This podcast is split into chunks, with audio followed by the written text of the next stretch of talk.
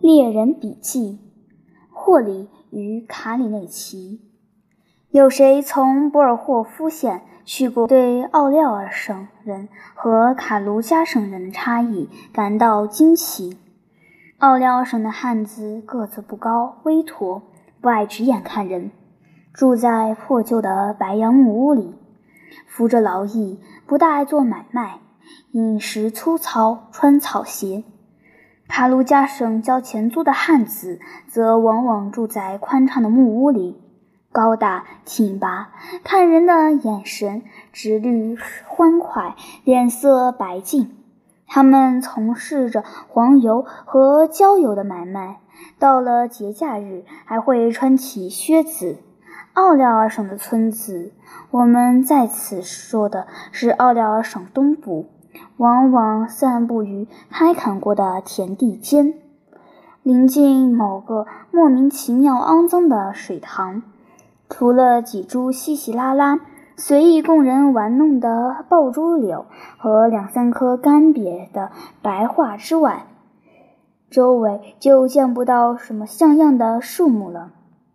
村子里的木屋粘连在一起，还总是以烂稻草铺顶。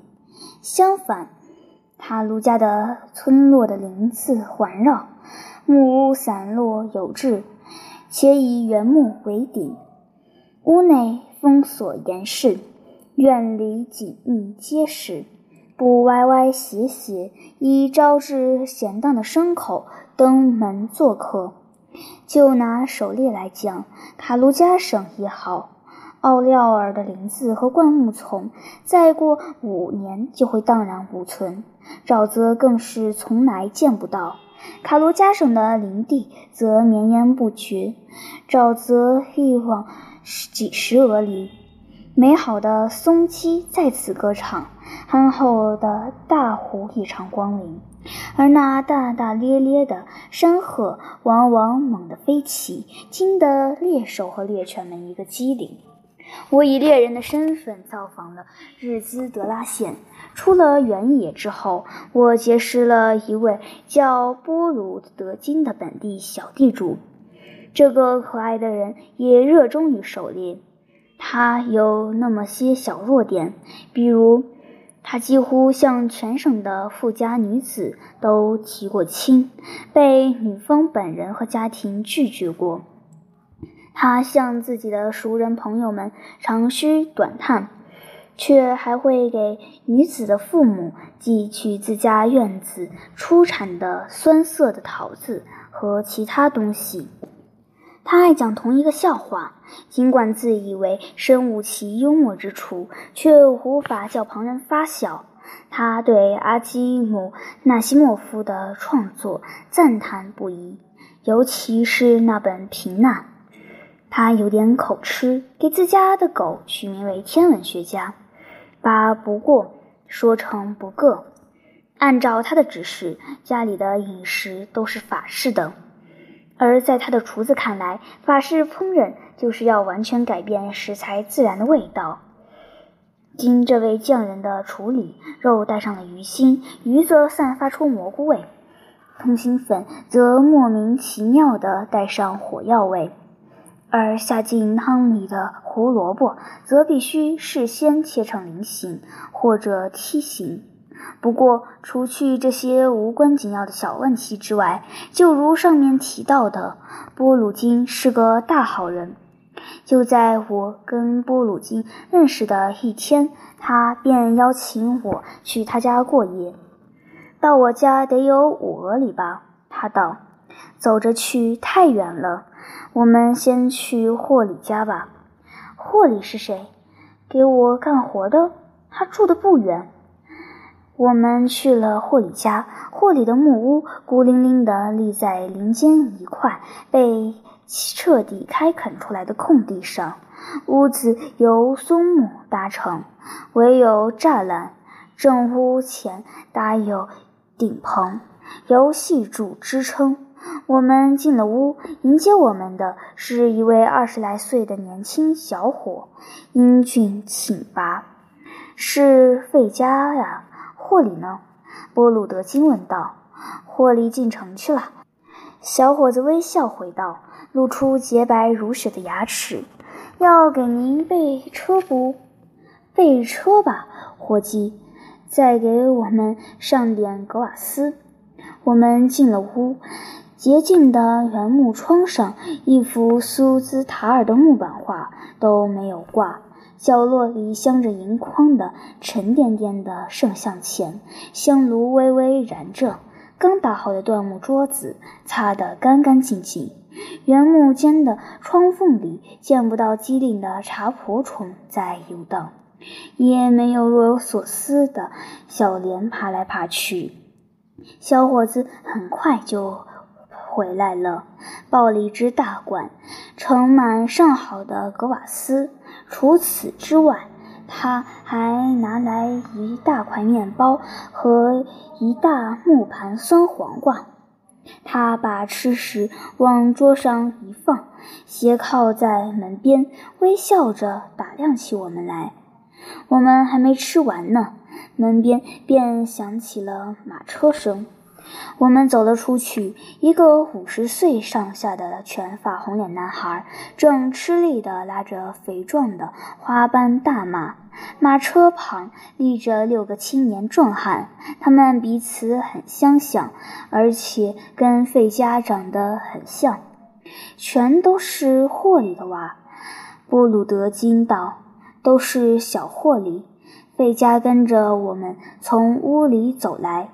接过话去，这还没到齐呢。波塔普在林子里，西多尔跟着老霍里进城去了。瓦夏，你小心点！他跟拉车的小男孩喊道：“跟紧了，跟紧了！你这可是拉着老爷呢，颠簸的地方可得悠着点，别把车颠坏了，把老爷颠吐了也不行。”其他的小霍里们都被费加逗乐了，让天文学家也坐上来。波鲁德金郑重吩咐着，费加勒不颠地将勉强笑着的狗儿举起，放到车底。瓦夏吆喝了一声“马匹”，我们飞驰起来。这曾是我们办公的地方。波鲁德金指着一处低矮的屋子，忽然道。您想看看不？可以啊。他现在已经不是办公室了。他边下车边解释道：“不过还是值得看看的。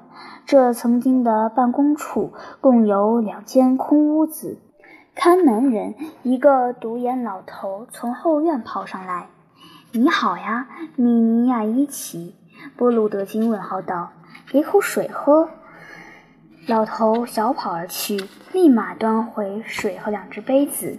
您可得尝尝，布鲁德金对我说：“这是我这儿的泉水，可口的很。”我们各自喝下一大杯。看门的小老头在一旁对我们深深鞠躬。我们这就该走了。我的新朋友说：“就是这里，我买了四俄亩的林子，和商人阿里卢耶夫得了个好价钱。”我们上了车，半个小时后便进了他的宅院。您说说看。晚饭的时候，我向布鲁德金问道。为什么霍利跟您其他的母农不一样，自己单干呢？这是因为啊，他是个精明的爷们儿。二十年前，他的屋子遭到了火灾，他先到来，跟先父跟前说：“尼古拉古兹米奇，请允许我住到您的林子沼泽边上去吧，我会好好给您交钱的。”你这是为啥要到沼泽地里去呢？只是您呀，尼古拉古兹米奇，就别再给我派其他的活了。钱呢？需要交多少？您说个个数就行。一年五十卢布，成，没问题。你看好了哈，可不许给我藏着掖着。怎么敢藏着掖着呢？于是。他就住进了沼泽地里。从那时起，人们就给他起了个外号，叫霍里。他就这么发财了？我问。可不是就发财了吗？现在他每年给我交一百卢布呢，我还得再加点儿。我都跟他说了多少次了，霍里，你就赎身吧，赎身喽。他呢，滑头，总是说没钱赎身，谁信他的呢？第二天吃了茶点之后，我们用立马动身打猎去了。马车经过村子时，布鲁德金叫车夫停在一座低矮的屋子前，吆喝了一声：“卡里内奇，这就来了，老爷，这就来。”院子里传来一个声音：“正在系鞋呢。”我们缓缓驶出村子，不一会儿。一个四十左右的高瘦的汉子追上了我们，不大的脑袋略微向后仰着，这便是卡里内奇。他那略带点麻子的忠厚黝黑的脸，一下子就让我产生好感。卡里内奇每天都跟着老爷去打猎，帮他提着包裹，有时还扛着猎枪。他帮老爷观察。哪里有鸟儿停歇，给他找水喝，采果子吃，搭棚子，忙忙乎乎跑前跑后，没了他，波鲁德金寸步难行。卡里内奇是个特别快乐、温存的人，喜欢低声哼着小曲儿，无忧无虑地四处张望。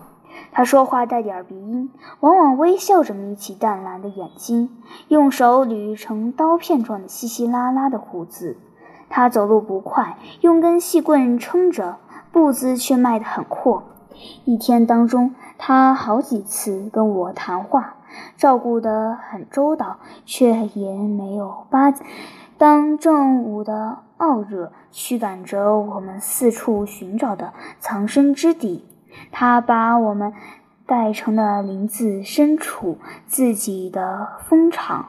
卡里内奇将我们引进一座由芬芳的干草树当窗帘的木屋，让我们躺在新鲜的干草垛上，自己则戴上头套，拿起刀、瓦罐和木块，去给我们切生米了。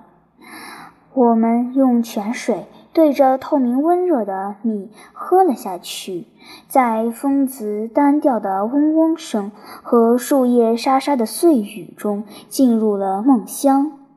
一阵小风把我惊醒，我睁开眼，看见卡里内奇坐在半开的门槛上，正用刀子刻木勺。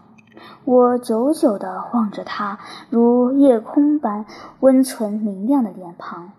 布鲁德金也醒过来了，我没有立刻起身。长久的林间步行之后，躺在干草上特别舒服，身子松软开来，脸发着温热，甜蜜的慵懒叫人不想睁眼。最后，我们终于起身，并一直到了傍晚。晚饭时，我又讲到了霍里与卡里内奇。卡里内奇是个善良的人，波鲁金道，勤勉可靠的汉子。他倒是很能干农活的，却没法好好干。这不，我总拖着他天天陪我去打猎。你想，这还干个啥呢？我很同意他的话。我总拖着他天天陪我去打猎。你想，这还干个啥呢？我很同意他的话，我们躺下睡去了。天，波鲁德金得跟邻居皮奇科夫进城一趟，处理点不愉快的事。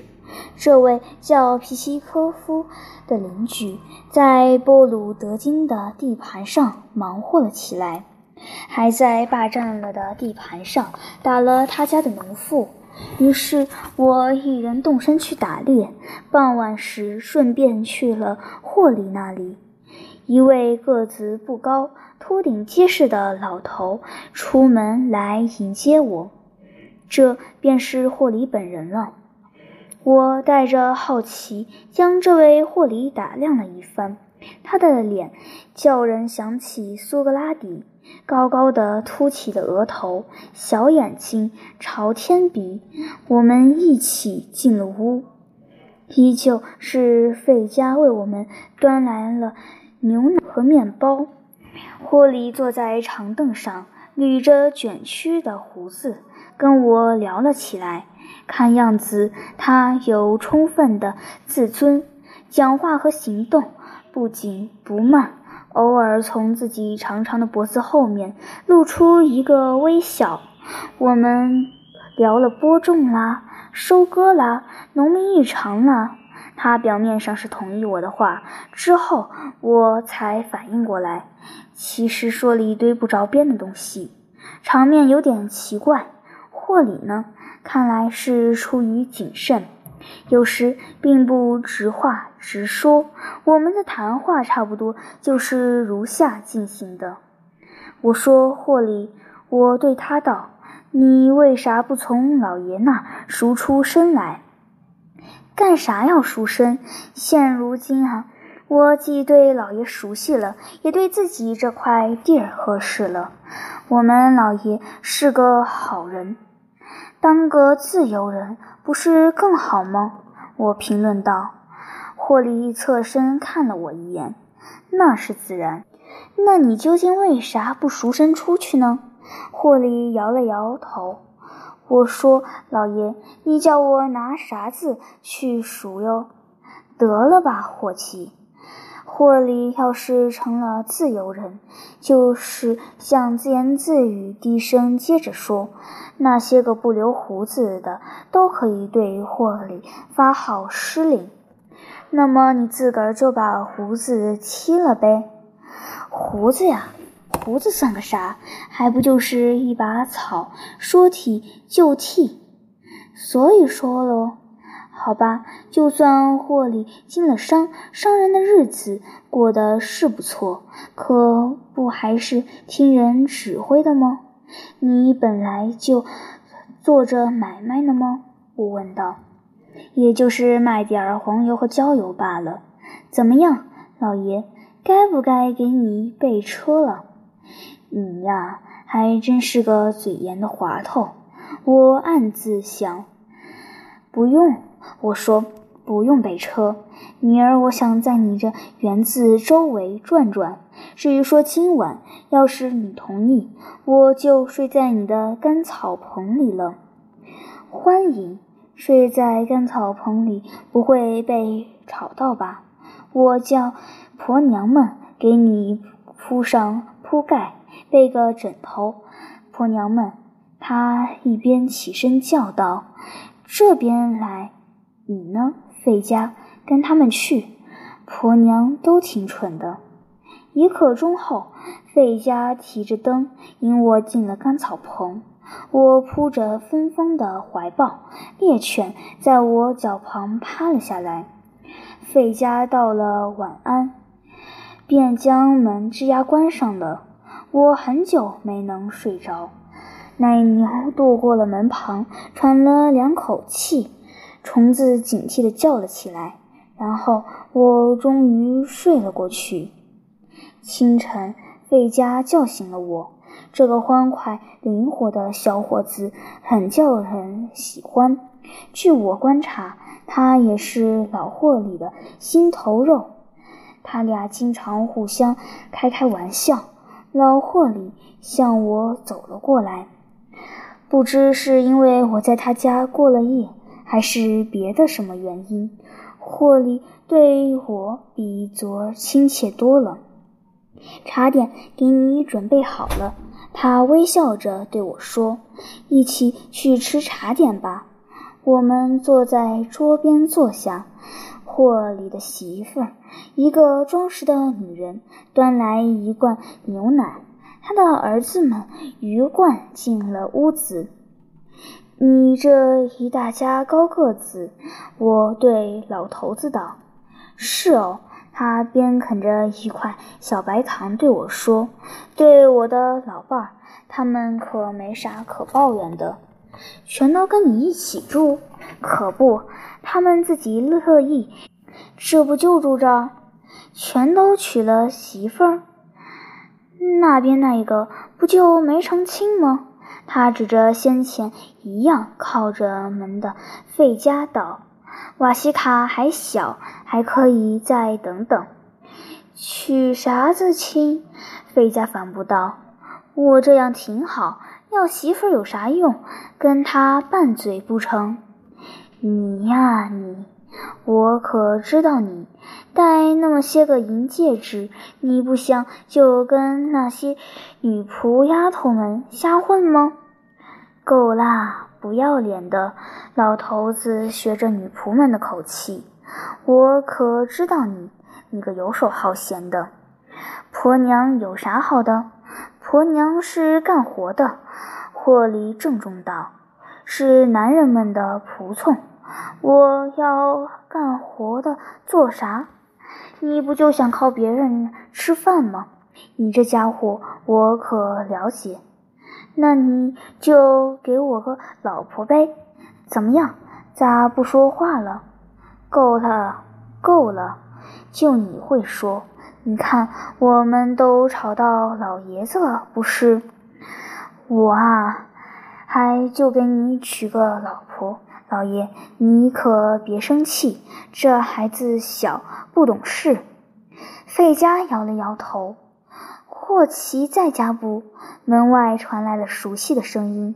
卡里内奇抱着一袋子草莓进了屋，这是他特意为老友霍里采的。老头子兴奋地问候了客人。我吃惊地望着卡里内奇，我得承认，我没想到。一个汉子竟有如此温柔的举动。这一天，我比平时晚了四个小时去打猎。接下来的三天，我都待在了霍里家里。新相识令我兴趣盎然，不知道是什么使他们放下了防备。他们与我聊得轻松愉快，我饶有兴致地聆听着他们的话，观察着他们。这两个好友毫无相似之处。霍利是个积极稳妥、讲究实际的理性的人，擅长管理；卡里内奇则相反，属于理想主义者和浪漫主义者的行列，敏感而爱幻想。霍里对现在有充分的认识，他建起屋子，积蓄也不少，与主子和其他有权力的人都相处融洽。卡里内奇脚踏草鞋，日子过得马马虎虎。霍里生了一个和睦而顺从的大家庭。卡里内奇倒是曾经也成过家，但他怕老婆，怕得要命。也没能有孩子。霍里把老爷波鲁金看得透透的，卡里内奇则对主子唯命是从。霍里讲话不多，总是笑笑，爱自顾自思考。卡里内奇爱热烈的讨论，却也不像那些兜售商品的贩子一般满嘴花言巧语。但卡里内奇有些天赋是霍奇也可承认的，比如他能以诅咒语止血、压惊驱魔，还是个养蜂能手，可算是心灵手巧。霍里当着我的面请卡里内奇帮他新买来的马赶进马厩。卡里内奇郑重而认真地完成了这位爱而不疑的老友的请求。卡里内奇与自然靠得很近，霍里则擅长在人堆里混，是个社会人，甚至对生活无不嘲讽。霍利见多识广，知道的多，我从他那儿了解到了不少东西。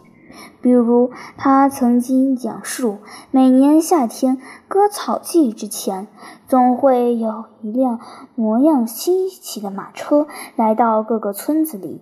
车上坐着个人，裹着长衣，卖镰刀。要是付现金的话，他收一卢布；用现金券的话，则是一个半卢布。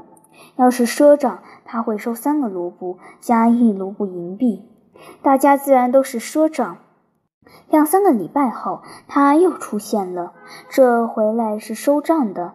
大家刚把燕麦都割完了，当然也有钱还债，于是就跟着他们一起进了小酒馆，在那儿把债一一结清。有些地主就想自己用现金买些镰刀，然后再以同样的价格租给庄稼汉们。汉子们则颇为不满，甚至抑郁起来。他们喜欢自己挑选镰刀，用手弹弹刀刃，举着它试来试去，并跟滑头和商贩佯装抱怨：“这么着。”你这镰刀不咋地嘛？差不多的情形也在小镰刀的买卖中出现，唯一的区别在于女人们往往会掺和到小镰刀的买卖之中，以至于有时惹得买家对他们动粗，也是挺活该的。不过，女人们在另外一种情形之下的遭遇更惨。本地造纸厂的供货商往往委托本县一些被叫做“鹰”的人去收购废旧布料。鹰从商人手里拿到两百卢布的现金卷，便去出发寻找猎物了。与其绰号所指的雄武鸟儿不同，这类人不会公开勇敢地发起进攻。相反，鹰使的便是诡计。他把马车停在村边的某个灌木丛里，自己则进村挨家挨户，沿着后院溜达，佯装过路的闲逛着。女人们隐隐猜到了他来的意图，凑上前去，交易便匆匆忙忙地完成，仅仅为了几个铜板而已。女人们不单是为了废旧衣物，常常还把丈夫的衫子和自己的毛料裙子也拿出来。女人们发现偷卖自家的大麻有利可图，这类举动被鹰们充分利用起来，成为他们扩展和完善自己的记忆的手段。因此，男人们可就警觉起来了。哪怕有一丝怀疑的鹰出现，他们便立即开始各类预警和防御措施，可不是吗？的确挺叫人恼火。卖大麻本来就是他们的事啊，他们倒不会卖到城里去了，那不得自己进城了吗？他们一般是卖给路过的商贩，由于没有秤，商贩一般是按四十捧一普特计量的。您明白了吧？当俄罗斯汉子装勤勉的时候，他那捧得有多大？这类故事啊，我这样从未在村里待活过的人，这下子可算是听了不少的。不过霍里不光是自己讲述，也问了我不少事情。当他听到我在国外待过，好奇心一下子就燃了起来。卡里内奇对此也颇有兴趣，他更留意我对境外的自然风景、山川水域、新奇建筑和大型都市的描述。霍利则关心行政和国家层面的问题，他一样一样问得非常仔细。他们那边也是跟我们这儿一样的。还是其他什么样的？你说呀，老爷，到底是啥样的？哇，老天，真有你的！卡内奇在我讲述的过程中不时感叹，霍里则沉默着，蹙着粗黑的眉头，仅偶尔评论道：“这个在我们这儿也没法实行，而这个却不错，很利索。”我没法向您转述他所有的提问，也没有必要。从我们的对话中，我得出一个结论：彼得一世是一个俄罗斯式的人物，尤其是在他改革的过程中，这恐怕是读者们没有料到的吧。俄罗斯人对自己的力量与坚韧是如此自信，甚至不惜自我摧毁。他不沉湎过去，永远勇敢向前看。好的事物，他一律欢喜；有理有据的，他通通接受。至于这些事物的来源，他并不介意。俄式的积极态度，对德式的冰冷理性来说，是个嘲讽。不过，在霍里看来，德国人是个善于深究的民族。他乐于跟他学习，正是因为霍里独特的地位，实际上的自由身份，他打开话匣子跟我谈了许多。这是别的什么人可憋不出多少话来，或者按照男人们的说法，半天也磨叽不出几个字。他对自己的处境也有充分的认识。在跟他的闲聊中，我见识到了普通俄罗斯汉子的智慧用语。他的知识算是广博的，却并不识字，没法阅读。卡利内奇是识字的，这个家伙认得字。霍里道：“养疯子，他也没从养死过。你送自己的娃儿去识字了没？”霍里沉默了。费加认字，其他的不认识吗？其他的不认识，那是怎么回事？老头子没直接回答，调转了话题。不过呢，再怎么聪明吧，他还是有他的偏见。比如对女人们，他是打心眼里看不起的，心情好的时候总爱取笑他们。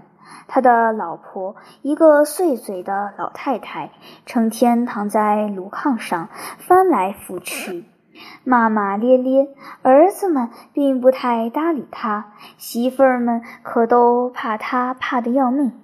这不，俄罗斯民歌里的婆婆总爱唱着：“你算哪门子？我家儿子。”年轻的媳妇儿，你也不敢收拾。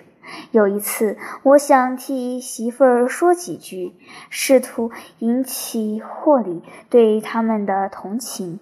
他安详地回答我：“您管这闲事儿干啥？就让婆娘们吵去吧，谁有那个闲工夫拉他们的架？”老太婆时不时就从炉炕上下来，唤着看家的狗，狗儿。过这边来，他用炉火勾敲打狗背；要不呢，他就站在门外的棚子下，像霍里形容的那样，对着来往的人狂吠。自己的丈夫，他倒是怕得很，只要他一发话，他立马钻回炉炕上去了。不过，听霍里和卡里内奇聊主子波鲁金，则更为有趣。我说：“霍里，你可不许在我面前说他。”卡里内奇宣布：“哟，他可是连双靴子也不肯给你备置。”另外那位则反问道。我非穿那靴子做啥？我不就是个壮汉子吗？我也是粗糙爷们儿啊！可你看我穿的啥？霍利一边说，一边抬起脚展示自己的皮靴。你呀，跟我们又不是一类的。卡里内奇答。他要是给你点钱买草鞋也行啊！你成天跟着他打猎，草鞋算个啥？他倒是给我买草鞋的。对哦，去年给你一个十戈比来着。卡里内奇沮丧地转过身去，霍利咯咯乐起来，眼睛眯成了一条缝。卡里内奇善于演唱。三弦琴也弹得不错，霍里静静听了一会儿他的歌唱，然后把头弯到一边，扯起悲哀的嗓子，也跟着哼起来。他特别喜欢一首叫做《命哟，这就是我的命》的歌词。费加总是不放过机会，借此就取笑老头子：“你这是装哪门子可怜？”霍里呢，则用手托着脸，闭上眼，继续哀叹自己的命。在平常的时间里，实在没有比他更能干的人。他几乎永远在忙活着修理马车、整理篱笆、检查马具。不过呢，他对卫生倒不太讲究。当我有天就此对他提意见的时候，他答道：“屋子里总该有点生活的气息嘛。”你看看，我反对道：“卡里内奇的蜂场是多么干净呀，老爷！蜂场要是不干净的话，疯子可没法活。”霍里道。怎么？有次他问我：“你有自己的领地吗？”“有呀，离这儿远不？百十俄里呢。”我说：“老爷，所以说你在自己的领地上过喽？”“没错，多数时候还是打打猎取乐喽。”“这我也得承认了。”老爷哟，你就好好的多打几只松鸡，领地上的村庄也勤换换吧。第四天傍晚，波鲁德金派人来接我了。我挺不情愿离开老头子，我与卡里内奇一起坐了马车。再见了，霍利，你可得保重身子哟。我道：“再见了，费加，再见了。”老爷，再见！可别忘了我们。我们开路了，晚霞将天边染得通红。明儿的天气一定不错。我望着明朗的天，评论道：“不对啊，会下雨的。”卡里内奇反对着：“您看，鸭子们正扑通着，草味儿也太重了些。”我们的车驶进木丛，卡里内奇低声哼唱起来，颠簸着望着天边的晚霞。第二天，我便离开了好客的波鲁德金的家。